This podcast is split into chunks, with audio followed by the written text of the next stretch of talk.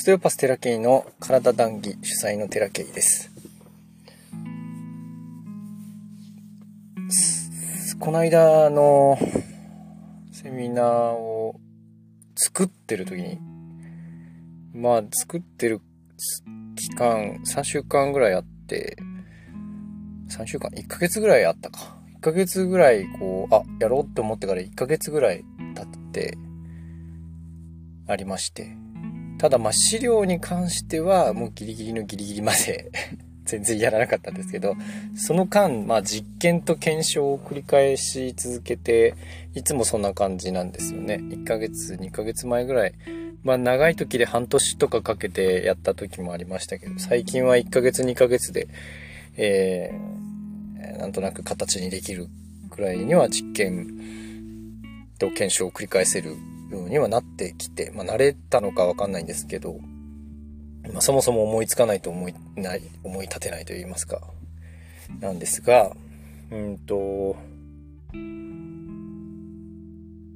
今日ですねもしかするともしかしてこれかなっていう思いつきがありまして皆さんあの引き寄せの法則ということをご存知ですかね？よく成功哲学だったりそれからあ潜在意識の話だったりスピリチュアル業界の話でもそういう話はよく出ますよね。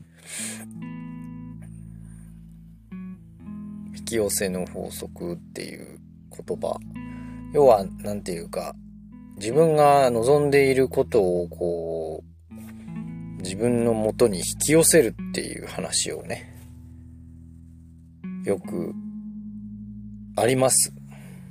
で、どうすればいいかみたいなのも一時期勉強したことがありますけど、勉強っていうかね、情報を取ったことありますけど、まあ全然やん、やってない。やってないですね。やってないけど、なんとなく想像はしていったり、あと、その、自分の感情とか、感情が現実化してるみたいな話も、えー、あったり、考は現実化するって言ってるけど、実は感情なんだっていう話をしてたり、している人がいたりとかしますけど、あまあ、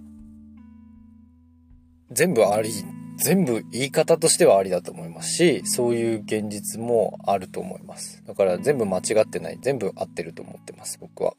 へーって、全然知らないな、知らんことばっかりだなっていつも思うんですけど、僕がふとさっき、朝ですね、朝、あ思ったのがですね、引き寄せてるんじゃないんじゃないか説。引き寄せてるように見えるけど、引き寄せてるわけじゃないんじゃないか説。むしろ自分が寄ってってんじゃないか説ですね。その望んでいるということが、自分が引き寄せられてる説をちょっとこう、提唱してみたいと思うんです。これどうなるかわかんないけど。試しにですね。どんな反応があるかわかんないけど。まあ、いいんですけど。とりあえず私が思ったこと喋ってるから。うーんと、引き寄せの法則っていう名称だと、こう、自分がその何か、あ望んでいることを自分のもとにこう磁石みたいに引き寄せるっていうイメージがあるし、多分その、自分っていうことを中心に考えると、やはりそういうことに見えるんじゃないかなって。で、えっ、と、その現象を基準と考えると、そこに自分が寄ってってることになりますよね、結果として。で、引き寄せの法則が成立する瞬間は、確かに自分のもとにその現象が来たように見えるんだけど、それはあくまでもパッと見の現象であって、いやなんか本質かどうかはわかんないんだけど、なんか裏にあるのは、僕が僕が思ったのは、えー、っと、引き寄せが起こる瞬間に、えー、っと、感知してるだけなんじゃないかっていう。自分が。なんか思いついたら、ちょっと経ってくるみたいな話もあるじゃないですか。もしくはその即座に来るみたいな。思ったら即座に来る。あ、これ欲しいなと思ったら次の日にはなんかこう、なんだ。えー、っと、そういうのに導かれるような現象が起こるみたいなね。パッと見そうなんですけど、そうじゃな、じゃないっていうか、そう、そういう視点、そこの視点じゃなくて、ただ、来るであろうことを、キャッチしてるだけなんじゃないかなって。だから前にその未来がこう、寄ってくるっていう話をしましたけど、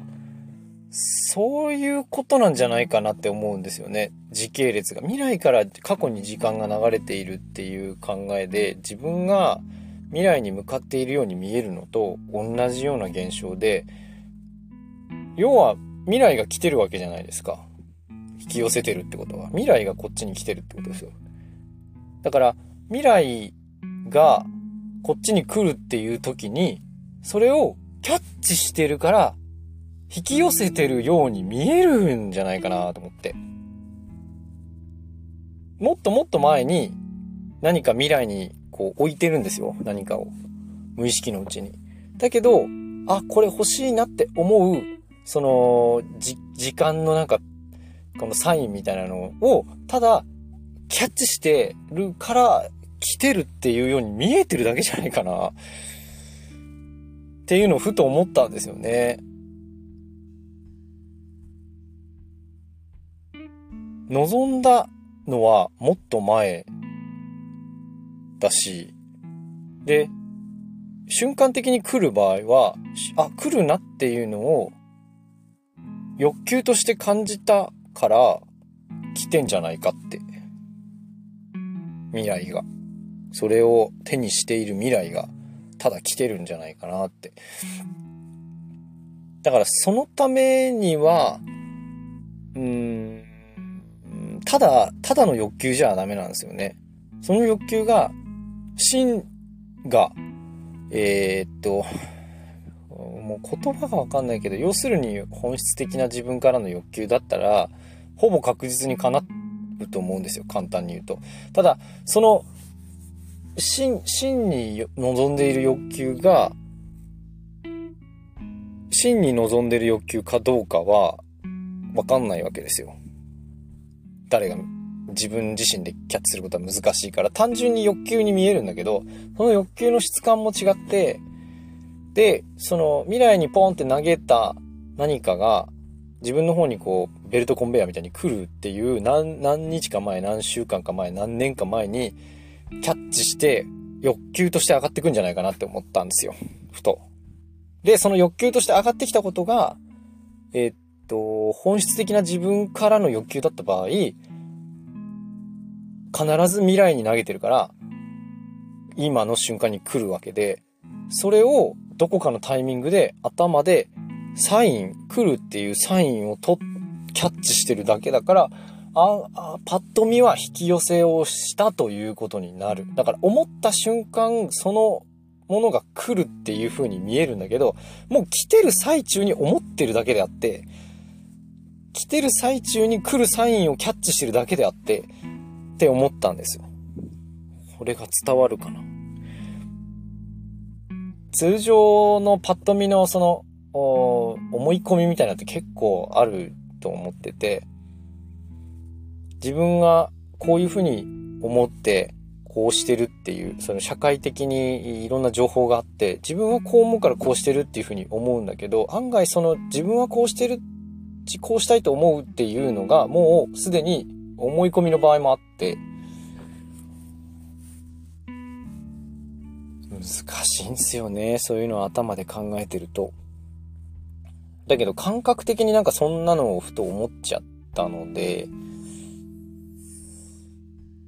欲しいと思うものが手に入るっていうよりも、欲しいと思ったってことは来るっていう感じですか？真がだったら、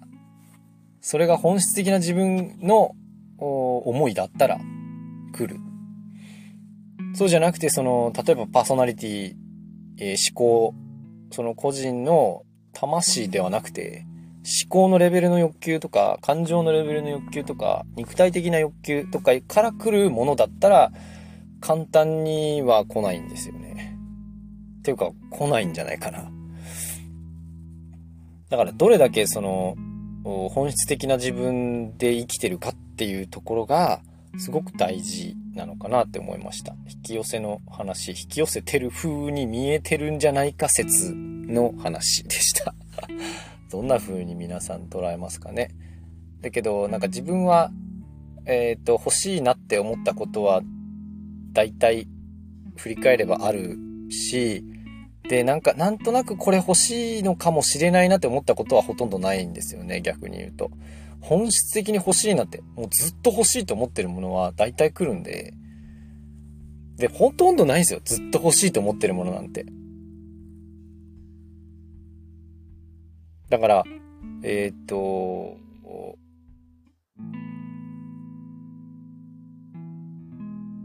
欲しいと思う前に、本質にならないといけないなって思いました。本質になっちゃったら、もう欲しいも何もないから、キャッチしちゃってるだけだから、っていうのをすごく思って、まあ賛否両論あると思いますけれども、こんな話になりました。どっかで多分ブログも書くと思いますんで、えー、っと、参考にしてみてください。なので、やるべきことは欲しいと思う前に、本当の望みをわかるような状態になんないといけないんで、体を整えるとか、心を整えるとか、まずパーソナリティをきれいにしないといけないなというふうに思うし、えっ、と、センターを通してないといけないなって、簡単に言うとね、繋がってないといけないんじゃないかなっていうふうに思ってます。はい。そんな話でした。今日の談義はここまでです。ご視聴ありがとうございました。またね